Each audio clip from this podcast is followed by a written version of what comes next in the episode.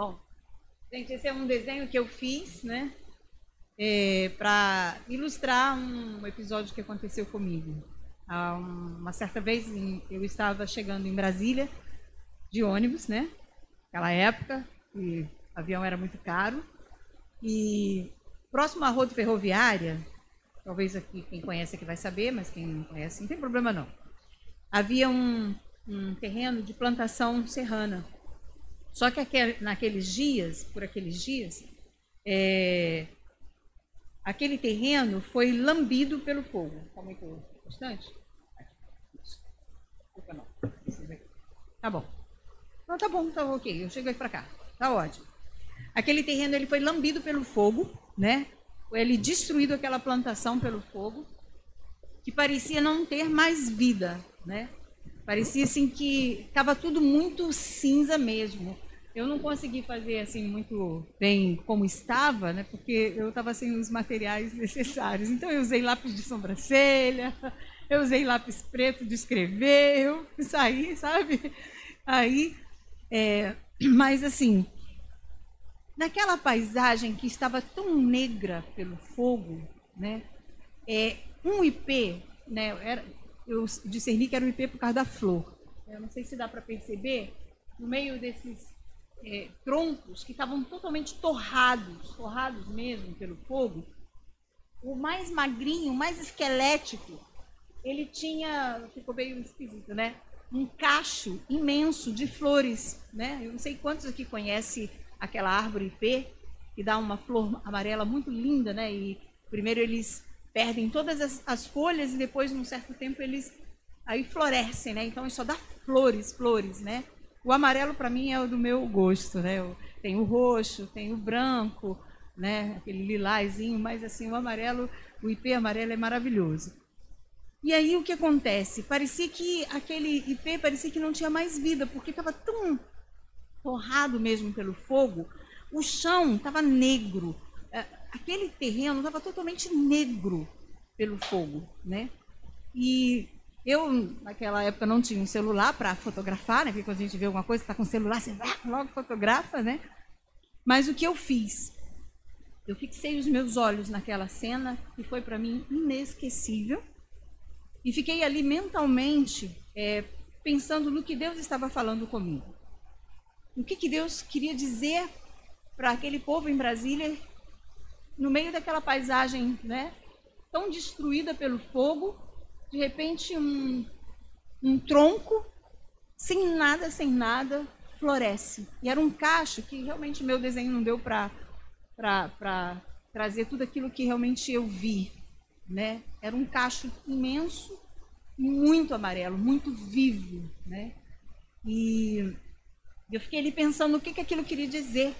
Né? E o que, que Deus estava querendo nos ensinar com aquela palavra, com, com, aquele, com aquela cena. E aí eu me lembrei de Davi, em 1 Samuel, no capítulo 30, quando ele chega na sua cidade de Ziclag, vindo, retornando de uma batalha.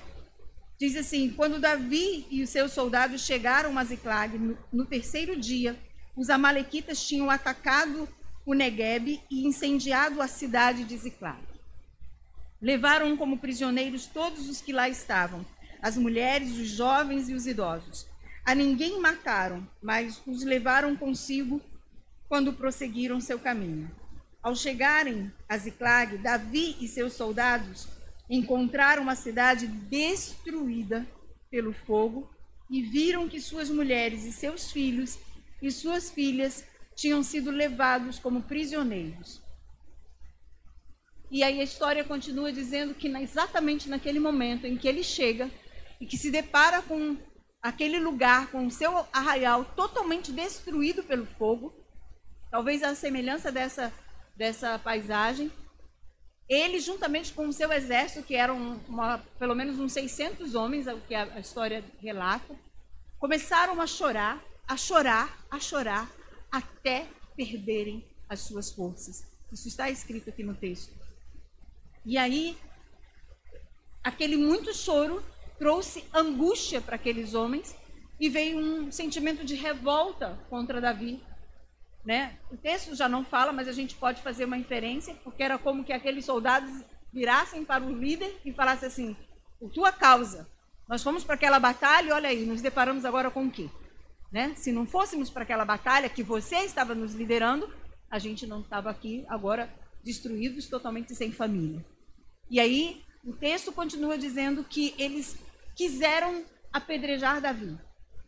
E aí, em meio àquela angústia, era tão grande, que Davi então se fortalece no Senhor, renova suas forças e chama o sacerdote e consulta o Senhor. E aí ele pergunta ao Senhor: Devo perseguir esse bando de invasores? Irei alcançá-los? E o Senhor então diz para ele: E o Senhor respondeu: Persiga-os. É certo que você os alcançará e conseguirá libertar os prisioneiros. Davi então arregimenta aquele povo para mais uma batalha e eles vão. No meio do caminho, eles perdidos, sem direção, e agora para onde foram aqueles amalequitas, para onde foram esses inimigos, para onde foram esses bandidos? E aí ele encontram, eles encontram um egípcio, lá moribundo, já quase morrendo, alimentam aquele homem, e à medida que aquele homem é alimentado, ele recobre as forças, e Davi então pergunta: quem é você, de onde você veio, o que, é que vocês fizeram? E aí aquele, aquele egípcio fala que ele era escravo dos amalequitas, e que os amalequitas tinham dado no, no arraial dos filisteus e do, do, do, povo de Judá, e também de Ziclag, que era justamente o, o território dele. E aí diz que para onde estavam indo, e aí Davi falou assim: então você nos guia até eles.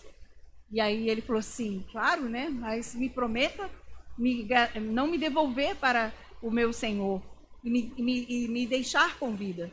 Então Davi faz aquele acordo e ele é seguido, ele é guiado ali por aquele egípcio e eles chegam no arraial. Aí o que acontece, né? Os inimigos é sempre assim festejando, muita bebida, né? Eu imagino aquele, né? Não deveria ser rap, não deveria ser samba, não deveria, né? Mas se fosse brasileiro seria assim. Então aí que aconteceu? Aí eles simplesmente, Davi, opa, dá o bote espertamente, Davi era um guerreiro, né?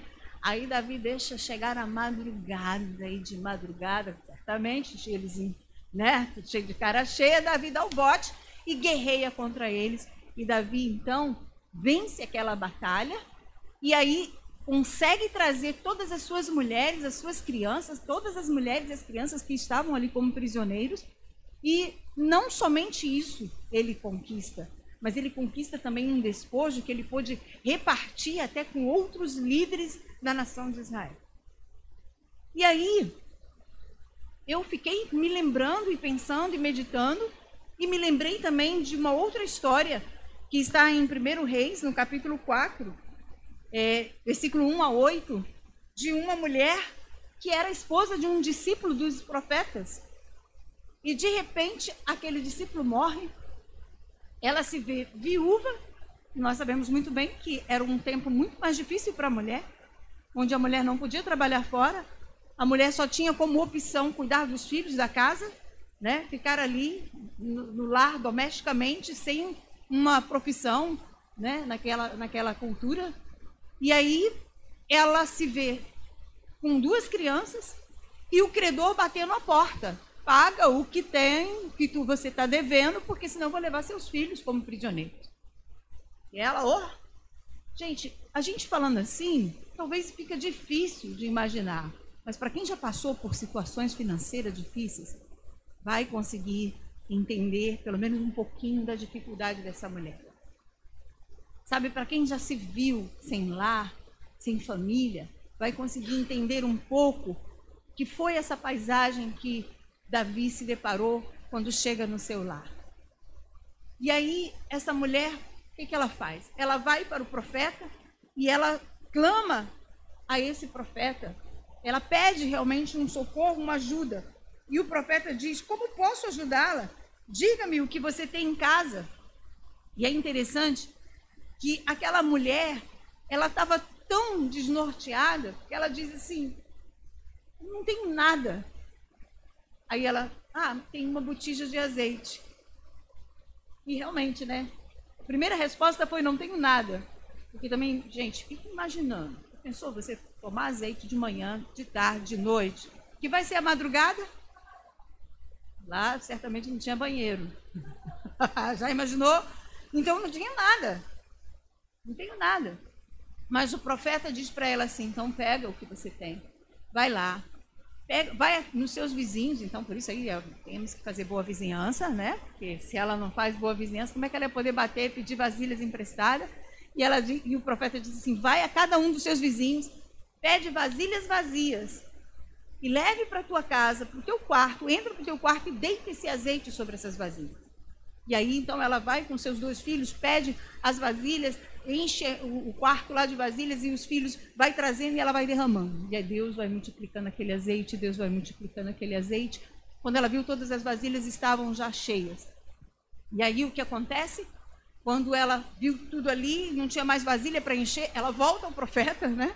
Tipo assim, agora o que, que eu faço? Aí o profeta diz para ela: vai, vende, vende tudo isso aí, paga o que você deve e vivei do resto. E aí, maravilha, maravilhoso. Mas também, Deus me fez lembrar também de uma outra história que está em Marcos capítulo 5. Marcos capítulo 5, acho que minha mar, marquinha aqui, minha, ah, saiu sim. Era, no, a, a partir do versículo 21, narra a história de Jairo. Jairo era um principal da, da, sinagoga, ele era um, deve ser que era um grandão, talvez um sacerdote lá da sinagoga, um ministrador, administrador, né? E aí, Jairo, então, quando se vê com a sua única filha, ali à beira da morte, provavelmente ele deveria ter uma condição boa financeira, provavelmente, já, deveria, já deveria ter buscado os recursos humanos, mas nada, não deu em nada. E quando ele foi vendo que sua filha estava morrendo, o que ele fez? Ele rompe com toda a sua religiosidade, ele rompe talvez com tudo aquilo, porque não podemos esquecer que foram os escribas, que foram os principais da sinagoga, que levaram Jesus ao, ao, ao, à cruz. Né? Por inveja o mataram, é o que a Bíblia fala, os evangelhos narram isso. E então, ele simplesmente rompe com tudo isso e vai em busca de Jesus e fala: Jesus, tem misericórdia. Minha filha está morrendo, vem depressa, impõe a mão sobre ela, cura minha filha. E Jesus imediatamente não diz não, muito pelo contrário, Jesus fala assim: estou indo, vamos nessa. E aí, nesse percurso que acontece, vem uma mulher que já estava há 12 anos sofrendo também de, de, de, uma, de um fluxo de sangue, de uma hemorragia. E quando soube de Jesus, correu, foi lá e tocou em Jesus. E aí Jesus, espera aí, Jesus para naquela procissão ali e falou assim, não, quem foi que me tocou? E os discípulos, não, mestre, todo mundo te aperta e o senhor pergunta quem, quem, quem te tocou e Jesus ficou olhando para ver quem é que tinha feito aquilo, porque aquela mulher tocou diferente. E aí, o que acontece? Jesus, então, ela, diante daquela cena que a gente imagina, né? Para todo mundo, e aí, aquele suspense, e vem aquela mulher diz: Fui eu e conta toda a sua história. E aí Jesus simplesmente diz para ela: Vai, a tua fé te salvou, né? vai em paz. Mas é exatamente nesse inteirinho que chega os amigos de Jairo e diz para ele: Não incomode mais o mestre, tua filha já morreu. Cara, aqui não incomoda mais, tua filha morreu. Porque para nós, seres humanos, realmente a morte é o limite. Não tem mais o que fazer. Né? Olha eu falando de morte aí, né? É o, é o limite. O que vai fazer? Você não tem o poder de ressuscitar. Mas Jesus, a Bíblia fala que Jesus nem aí para aquilo que, que aqueles homens falaram, simplesmente Jesus disse para ele: não tenha medo, crê somente. Não tenha medo, crê somente. E aí Jesus segue e ele vai. Ele se firma naquilo e ele vai. E interessante que quando Jesus chega na casa de Jairo, né? Aí tá lá aquela muvuca, né? Talvez aquela vizinhança toda, tinha aquelas mulheres chorando, certamente aquelas carpinteiras, né? Que se vestiam todas de preto, ia lá, e ai, fazia aquele choradeira todo. E aí, quando Jesus falou assim, não, o que, que houve? Ah, a menina morreu. Não, ela não está morta, ela está dormindo. Ah, aí uns começaram a rir de Jesus. A Bíblia narra isso. Eu estou falando assim para a gente não tomar muito tempo, não ficar aqui lendo, talvez ficar, né? Mas eu estou só aqui narrando aqui a história. E aí o que acontece? Aí Jesus olha para tudo aquilo ali, ah, é, tá bom. Aí Jesus chama Pedro, João, Tiago, e daqui um pouquinho chama o pai, a mãe, e diz: vem cá, vamos lá. Deixa todo mundo aí do lado de fora. Fecha a porta, vamos entrar. E ali Jesus então se aproxima daquela criança que já estava morta. E Jesus simplesmente diz: Talita comigo. Menina, te digo, levanta, anda. E a palavra de Deus diz que imediatamente aquela criança ressuscitou, tornou a viver. E imagino a cara daqueles que estavam rindo, né? Aí a gente fica imaginando a cara daqueles que estavam fazendo todo aquele alvoroço. Talvez umas mulheres chorando mais do que a própria mãe, né? Porque tem isso. No enterro tem aqueles que querem chorar mais do que o próprio, é, é, do que os próprios donos do finado. Então, simplesmente, uh, e Jesus fala assim, vai dar de comida para essa criança, né? Que maravilha. E aí, então, diante daquela paisagem, né? Eu fiquei pensando nessas histórias e me perguntei: são três situações bem semelhantes à paisagem que foi destruída pelo fogo lá em Brasília. A Bíblia, na realidade, tem milhares de outras histórias como essas. Mas o que fazer quando parece não ter mais jeito? O que fazer para não perder a esperança? O que há de comum nessas três histórias? O que há de comum nessas três histórias? Uma coisa que há de comum nessas três histórias é que a paisagem familiar das três histórias se escureceu, parecia que era o fim. Nas três histórias, tanto em Davi, porque ele simplesmente não vê mais os filhos, não vê mais as mulheres, não tem direção para onde foi esse povo, quem foi que, que veio aqui, que fez isso, né? E tudo queimado, não tinha nada, não sobrou nada.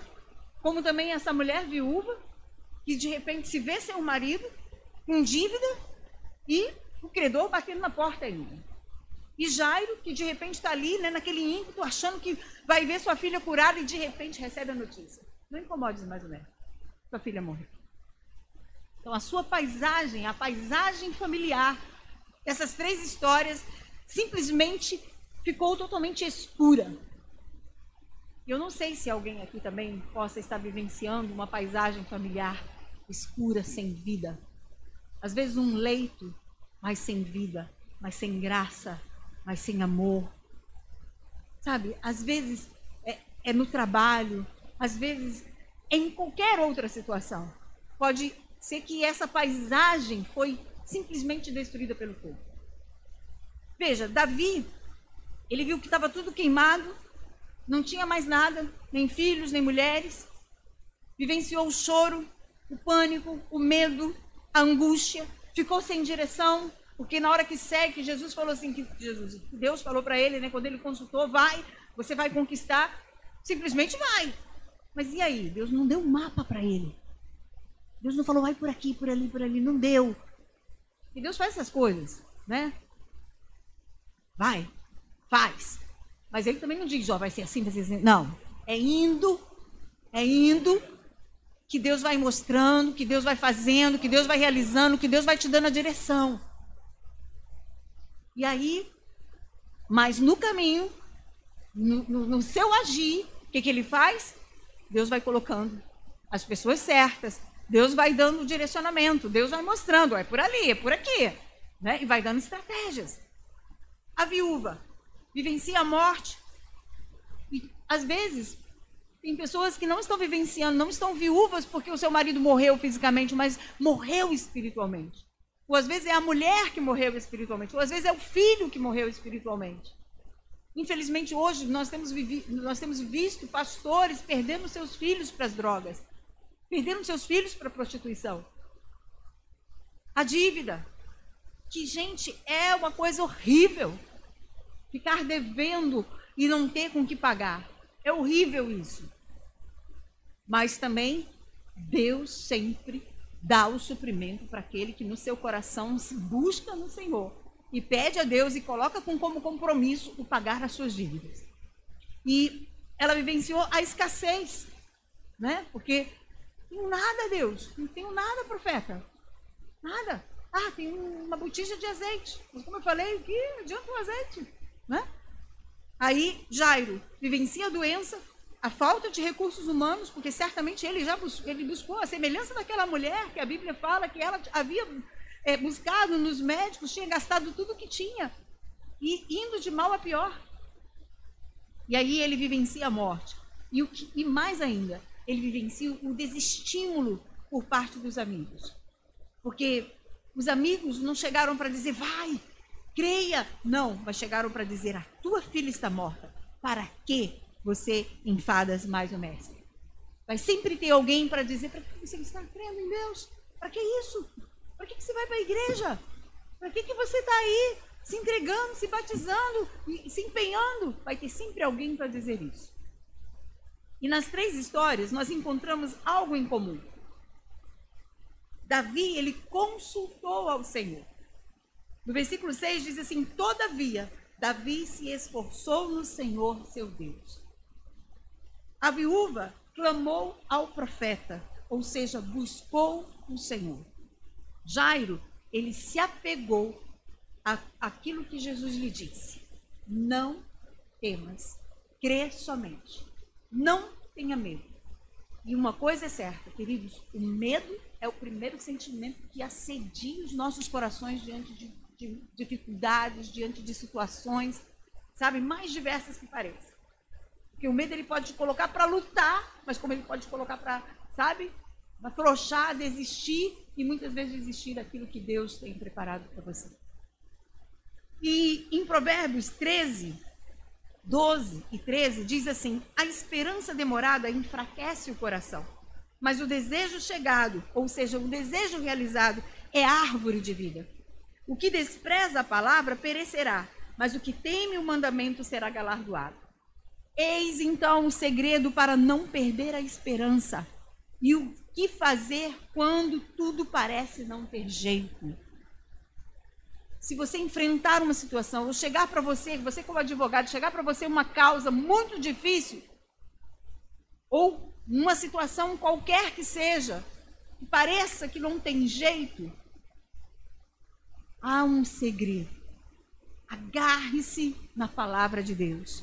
Busque ao Senhor de todo o seu coração. Sabe por que Deus sonda o coração? Deus sonda o nosso coração. Sabe, ele fala assim que a ira do homem não produz a justiça de Deus nem mesmo as nossas reclamações. Não adianta chegar para Deus, Deus é isso, Deus é isso, Deus é aquilo. Não. Busque ao Senhor de todo o seu coração. Busque, busque com um coração simples. Busque dependendo de Deus. Creia mesmo diante do túmulo. Porque o crente, ele tem que ser que nem aquele. aquele uh, eu não sei se vocês já brincaram com isso, né? Isso é coisas lá de antigamente do é, como é que era? Para Pedro, Pedro para, ou então João Bobo, que a gente empurrava, era um boneco inflável, assim, e empurrava e ele voltava, empurrava, ele voltava. Hã? João Teimoso, né? Que fala João Teimoso. E o crente, ele é assim. Ele vai crer, ele vai acreditar, mesmo, sabe, quando tudo está dizendo não. Em, é, em Jó 14, 7, e de, de 7 a 9, Jó fala assim: porque a esperança porque, aliás, porque há esperança para a árvore, que se for cortada, ainda se renovará, e não cessarão os seus renovos. Se envelhecer na terra a sua raiz, e morrer o seu tronco no pó, ao cheiro das águas, brotará e dará ramos como a planta. Mas quando chega no capítulo 19, Jó fala que a sua esperança havia sido arrancado como uma, como uma árvore. Aí ele vai falando, vai falando, daqui um pouquinho ele fala assim, mas quem me dera. É muito interessante, olha, vamos, vamos ler isso aqui, para não ficar nas minhas palavras. É Jó 19, parte correr. Jó 19, muito lindo. Por isso que a gente não pode perder nunca a esperança, mas a esperança não é somente aquilo que você espera, mas são atitudes, são desejos que você vai fabricando diante daquilo que diz para você não tem jeito, não tem jeito, não tem jeito, e você vai fabricando desejo, desejos na presença do Senhor. Então, quando ele no começo do capítulo ele fala que a esperança dele havia sido arrancado como se fosse uma árvore, Daqui um pouquinho também ele fala assim: quem dera, no versículo 23, 19, capítulo 19, quem dera as minhas palavras fossem registradas, quem dera fossem escritas num livro, fossem talhadas a ferro no chumbo ou gravadas para sempre na rocha. Gente, eu, eu, eu fico maravilhada com esse texto. Porque Jó, que foi, né, segundo os historiadores, que foi antes de Moisés, está aqui a história dele. Foi gravado na rocha. A rocha é Jesus, é a palavra de Deus. Veja a história de Jó, tudo aquilo que ele passou. Deus fez questão, como eu não sei, relatou, escreveu, narrou, e hoje nós aprendemos com a história de Jó. E por isso, então, ele fala, nesse mesmo capítulo, versículo 25, 27, ele fala assim: Eu sei que o meu redentor vive e que no fim se levantará sobre a terra. E depois que o meu corpo estiver destruído e sem carne, verei a Deus. Eu o verei com os meus próprios olhos, eu mesmo, e não outro, como anseia no meu peito e coração. Glória a Deus, amados. Glória a Deus. Glória a Deus. Por isso, em 2 Coríntios, capítulo 4, versículo 16 e 18, diz: Por isso, não desfalecemos, mas ainda que o nosso homem exterior se corrompa, o interior, contudo, se renova de dia em dia, porque a nossa leve e momentânea tribulação produz para nós um peso eterno de glória muito excelente, não atentando nós nas coisas que se veem, mas nas que não se veem, porque as que se veem são temporais e as que não se veem são eternas. São eternas. Se você quer andar por fé, não seguir por vista. Não seguir por vista, porque diante daquela paisagem, diante daquele fogo, diante daquela cinza, daquela, daquele, daquela negritude, daquelas árvores, tudo torrada, uma flor brotou. Davi, naquele momento tão difícil, Deus deu para ele a vitória. Refez. E não deu somente de volta as mulheres e as crianças, mas deu despojo Eclesiastes 11, 4 diz: Quem observa o vento nunca semeará, e o que olha para as nuvens nunca cegará. Assim como tu não sabes qual o caminho do vento, nem como se formam os ossos no ventre da que está grávida, assim também não sabes as obras de Deus que faz todas as coisas. E ele continua: pela manhã semeia a tua semente, à tarde, não retires a tua mão, porque tu não sabes qual prosperará, se esta ou se aquela, ou se ambas igualmente serão boas. Querido, semear a tua semente é você estar ali é professando a palavra, é declarando a palavra, é orando, é orando, é como o profeta Isaías diz: entra para os teus quartos, ore até que passe a ira, ou seja, até que você veja a solução. Não seguir por, por, por aquilo que as circunstâncias falam, porque as circunstâncias, as circunstâncias, elas são ilusórias. Elas muitas vezes podem dizer para nós, não tem jeito, mas Deus diz, tem. Deus diz, tem, porque eu sou contigo. Sou eu quem faço, sou eu quem abro porta onde não tem porta. Aleluia. Então, por isso, ore sem cessar. Ore até ver o seu desejo se realizar. Sua oração tem que ter base bíblica. Por isso, Provérbios diz: aquele que despreza a palavra perecerá. Não dá para ser crente sem manusear a palavra, sem conhecer a palavra. O que o pastor teve aqui falando é profético, irmãos. O que o pastor Rodrigo teve aqui trazendo para a gente a respeito da palavra de Deus é verdadeiro. Nós estamos vivendo dias difíceis. Não dá para ser crente, não dá para viver no poder de Deus, não dá para andar sobre as águas se não tivermos entendimento da palavra, se não tivermos conhecimento da palavra, porque não vai dar para ligar toda hora para pastor e dizer: "Pastor, ora por mim". Não vai dar. Então, vou repetir essa palavra aqui. Olha, sua oração tem que ter base bíblica. Por isso, Provérbios diz: aquele que despreza a palavra perecerá. Deus ouve a oração que se justifica na verdade de Sua palavra, pois sobre, sobre esta ele vela para cumprir. Deus ouve a oração que se justifica na verdade de Sua palavra, pois sobre esta ele vela para cumprir. É sobre a palavra de Deus. É sobre a palavra. Aqui nós temos alguns advogados, e é bem certo, os advogados eles não podem chegar diante de um juiz e falar: "Ah, meu juiz, dá a causa para minha para minha cliente, porque ela está precisando muito, está chorando muito, está muito angustiada". Ih, não adianta. Está passando fome, não adianta.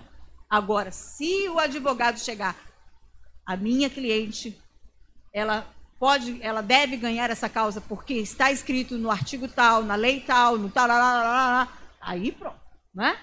Então, o juiz não pode, né, recusar de forma alguma se a lei está dizendo, ok, a mesma coisa, queridos. Essa semana mesmo nós tivemos notícia de uma missionária que comeu alguma coisa, que ingeriu alguma coisa envenenada, e aí alguns já, já haviam dado uma assistência antes, e aí quando eu soube também entrei em oração, e eu logo imediatamente, Marcos, lá 16, diz que ainda que bebermos ou comermos alguma coisa mortífera, não nos fará dano algum. Aí me lembrei, Senhor, em nome de Jesus, também Paulo foi picado por uma serpente, Deus, mortífera, e não causou dano algum, Deus, em nome de e nós entramos em batalha.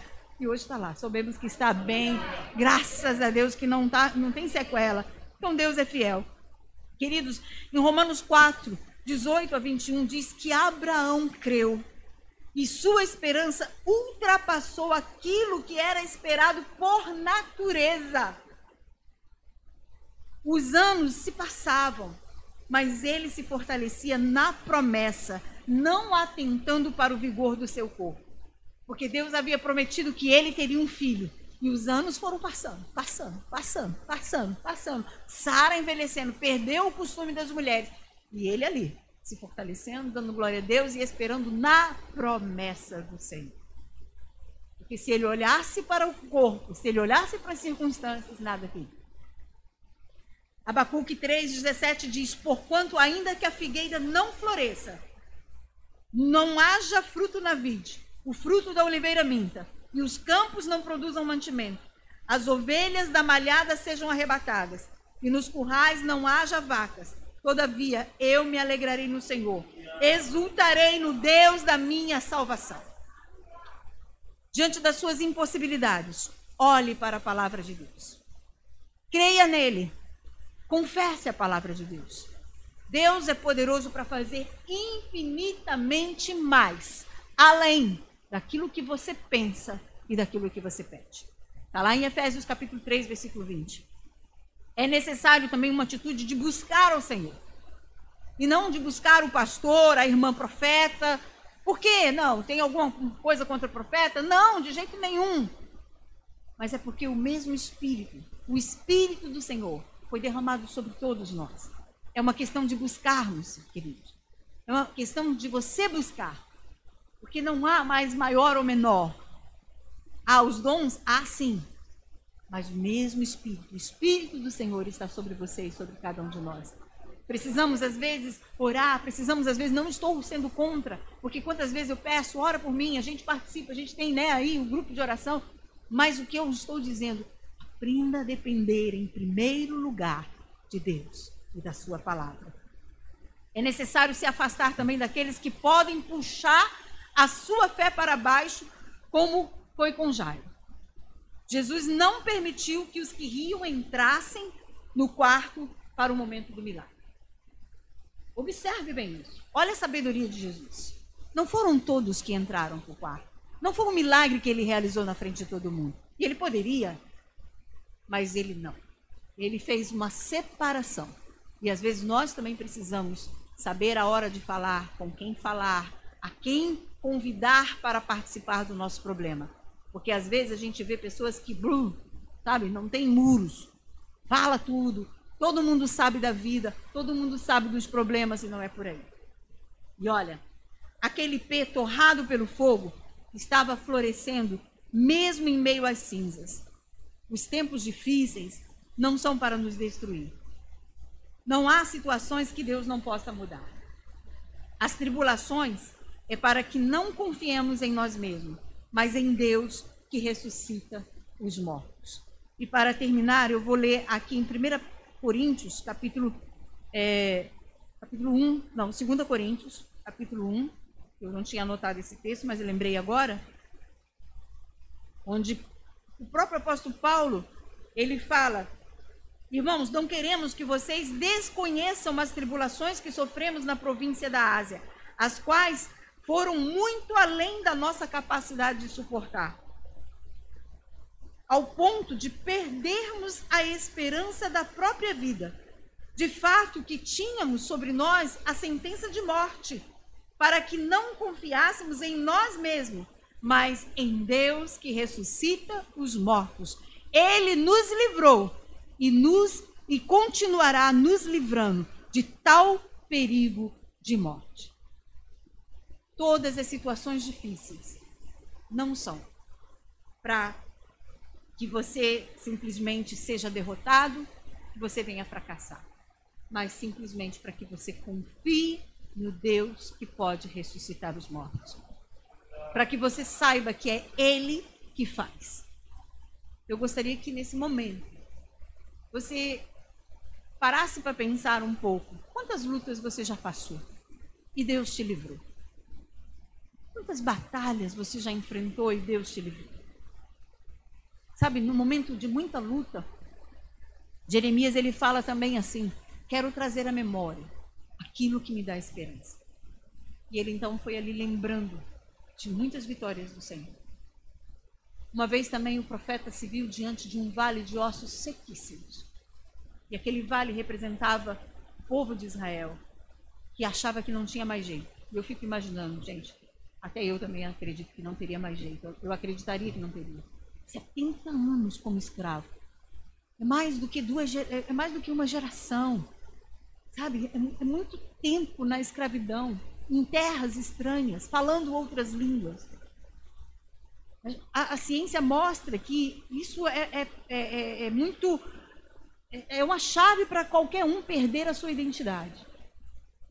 Por isso que o profeta, quando Deus o coloca diante daquela visão de um vale de ossos sequíssimos, Deus pergunta para ele: pode esse vale de ossos, pode esses ossos reviverem? E o profeta, na sua humanidade, ele diz: Senhor, não sabes. Porque a nossa humanidade diria: uh -uh, pode não. Sequíssimo, Senhor, não tem mais jeito. Mas Paulo, aqui nesse texto, ele fala: foi uma tribulação tão grande que até da vida nos desesperamos, perdemos a esperança. Mas ele, depois ele se dá conta, foi para que nós não confiássemos em nós mesmos, mas no Deus que ressuscita os mortos todas as nossas lutas. E muitas vezes, quando vem luta, vem uma atrás da outra, mas vem para que fique muito certo de que Deus é contigo, de que Deus é maior, que Deus é poderoso para fazer infinitamente mais. Por isso, nesse momento, eu te convido a ficar de pé e vamos orar. Vamos orar. Creia, creia, coloque diante de Deus Pergunta para Deus, Senhor, eu não estou orando direito, Deus? Será que eu não estou orando? Porque também Tiago fala, né? A palavra fala assim que vós é, não sabeis é, orais, né? Vocês estão pedindo, mas pedis mal, né? Por isso não recebeis. Então, pergunta ao Espírito Santo, Senhor, como que eu devorar por essa situação? Seja qual for a situação, sabe? Seja qual for, Deus tem sempre o. Deus tem sempre o. Vamos também nós, como filhos de Deus, pensar de forma. É, não, eu não falo uma forma positiva, mas eu falo uma forma de fé. Sabe, orando por essa pandemia, orando pela nossa nação. Vamos orar. Ore pela sua família, ore pelo seu casamento, ore pelo seu trabalho, ore pelo seu futuro. Ore, ore. Não se desestimule, não perca a sua esperança, porque aquele que deu a vitória a Davi, aquele que deu a vitória àquela viúva, aquele que deu a vitória a Jairo, ele está aqui. Pai, nós te louvamos, nós te glorificamos e te exaltamos.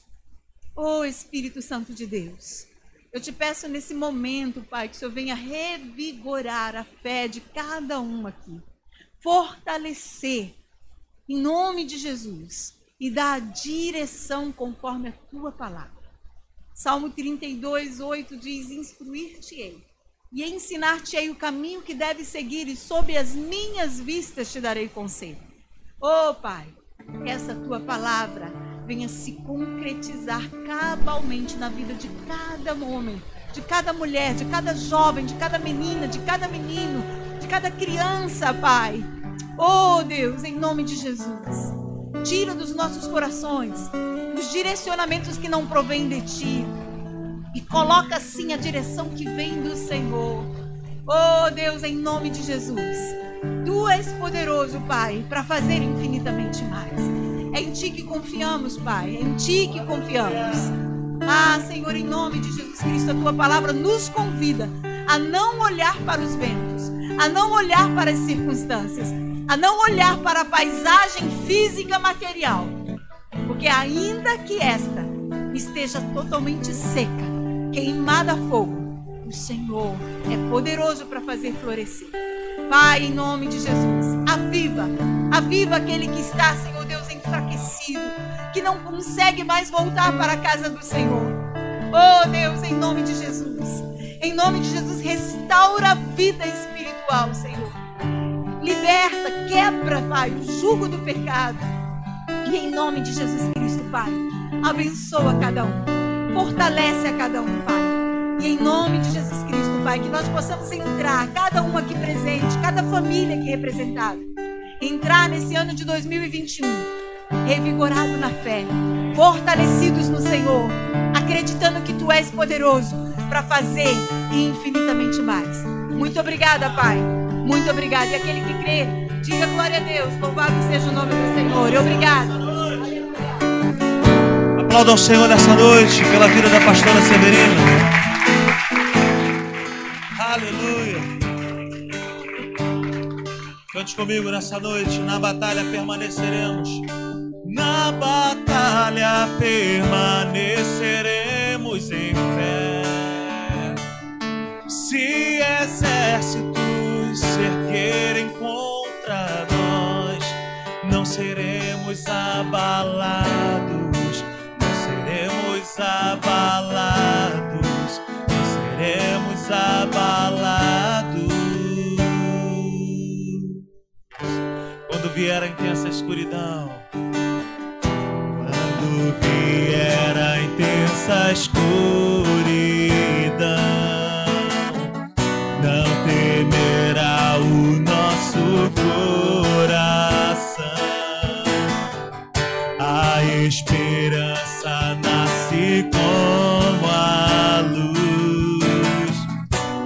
É por nós, Ele é o vencedor. Se você crê nessa noite, levante as tuas mãos e declare: Confiando em nosso Deus e em seu eterno amor. Diga!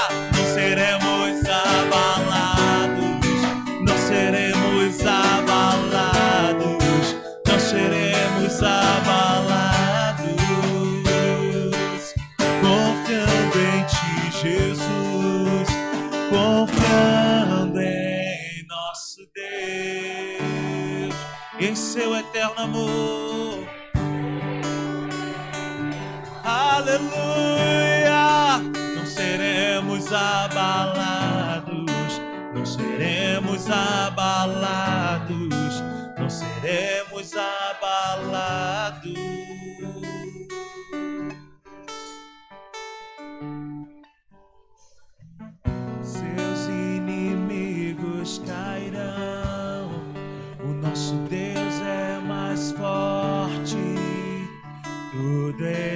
pode. Mais alto nome não há. Jesus é grandioso, tudo Ele pode. Seus inimigos cairão. Vamos cantar. Seus inimigos cairão o nosso Deus é mais forte, mais alto nome não há. Mais alto nome não há. Jesus é grandioso. Levante as tuas mãos com fé, confiando, confiando em nosso Deus e em seu eterno amor e em seu eterno amor. Não seremos abalados.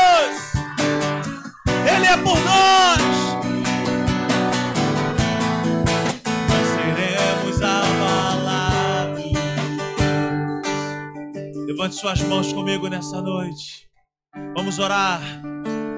Quem topa de nós orarmos agora pelas nossas famílias? Talvez você entrou aqui por essas portas sem esperança, já pensando em desistir da sua casa, de desistir do seu esposo, da sua esposa, do seu filho. Nós vamos orar. Talvez você pisou aqui nesse lugar pensando em destruir a sua própria vida. Talvez você entrou aqui pensando em tirar a sua vida. Deixa eu falar algo para você nessa noite. Você está no lugar certo. Não foi você que chegou aqui sozinho, foi o Senhor quem te trouxe para você ouvir essa palavra. Ele é a nossa força, a nossa esperança. Pai querido, Pai amado, nós estamos aqui agora para declarar em nome de Jesus que onde houver morte nas nossas casas, nos nossos casamentos, nos nossos relacionamentos conjugais ou com os nossos filhos, nós declaramos agora a morte vencida pelo poder renovador, restaurador de Jesus. Nós cancelamos agora em nome de Jesus. Nós declaramos que Deus te dê, que Deus me dê, que Deus nos dê uma sabedoria, uma estratégia para nós vencermos em Deus essa guerra. Ele é por mim. Diga para você mesmo nessa noite: Ele é por mim. Ele é o meu ajudador. Ele é a minha esperança. Minha força, Ele é. Aleluia. Todos com os olhos fechados, por favor. Todos com os olhos fechados. Todos com os olhos fechados. Talvez você entrou aqui por essas portas. E talvez você não tenha ainda uma aliança com Deus. Certa vez, numa aula, eu ouvi de um pastor chamado Pastor André. E ele falou assim: todo domingo é o domingo de alguém. Feche seus olhos. Talvez você entrou aqui, talvez você não tenha uma aliança com Deus. Eu quero te fazer um convite. Ninguém está olhando para você agora. Mas eu quero te perguntar nessa noite: será que já não é a hora? Será que não é hoje? O dia aonde você vai entregar o seu coração para Ele e deixar Ele reinar. Porque o motivo do cansaço, o motivo desse dessa perturbação, dessa confusão, talvez na sua vida seja a ausência de Deus. Então, se você talvez está afastado dos caminhos de Deus, ou talvez você nunca entregou a sua vida para Jesus para que ele seja o rei para que ele seja o governador.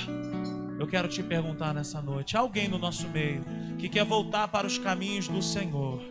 Ou alguém no nosso meio que quer entregar a sua vida para Jesus, dizendo: Senhor, eu quero entregar o meu coração para ti. Todos com os olhos fechados, se há alguém no nosso meio, faça um sinal com as suas mãos onde você estiver agora. Alguém no nosso meio querendo retornar aos caminhos do Pai ou alguém no nosso meio querendo entregar sua vida para Jesus, faça um sinal com as suas mãos. Oh Espírito Santo, glória a Deus, aleluia.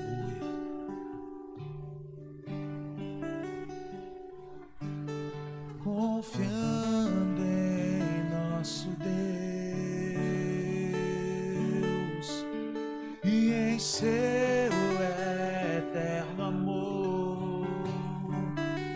seremos abalados, não seremos abalados, não seremos abalados.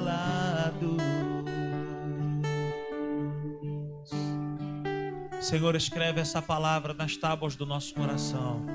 Leva-nos debaixo dessa palavra. Tu és a nossa esperança. Tu és a nossa esperança ainda que os nossos olhos não consigam perceber, Tu és a nossa esperança. depositamos em Ti nessa noite a nossa expectativa, depositamos em Ti a nossa fé, a nossa confiança e queremos ser maduros para permanecer em Ti.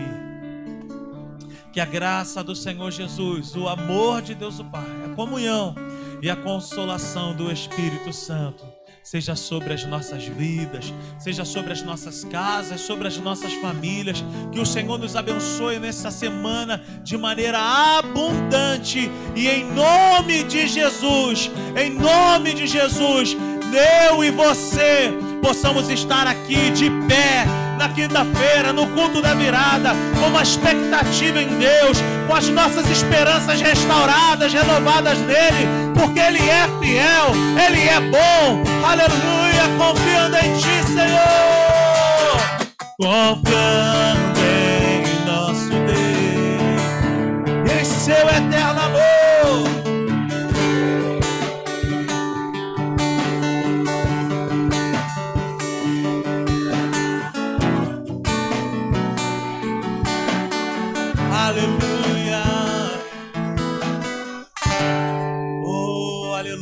Aplauda ao Senhor nessa noite.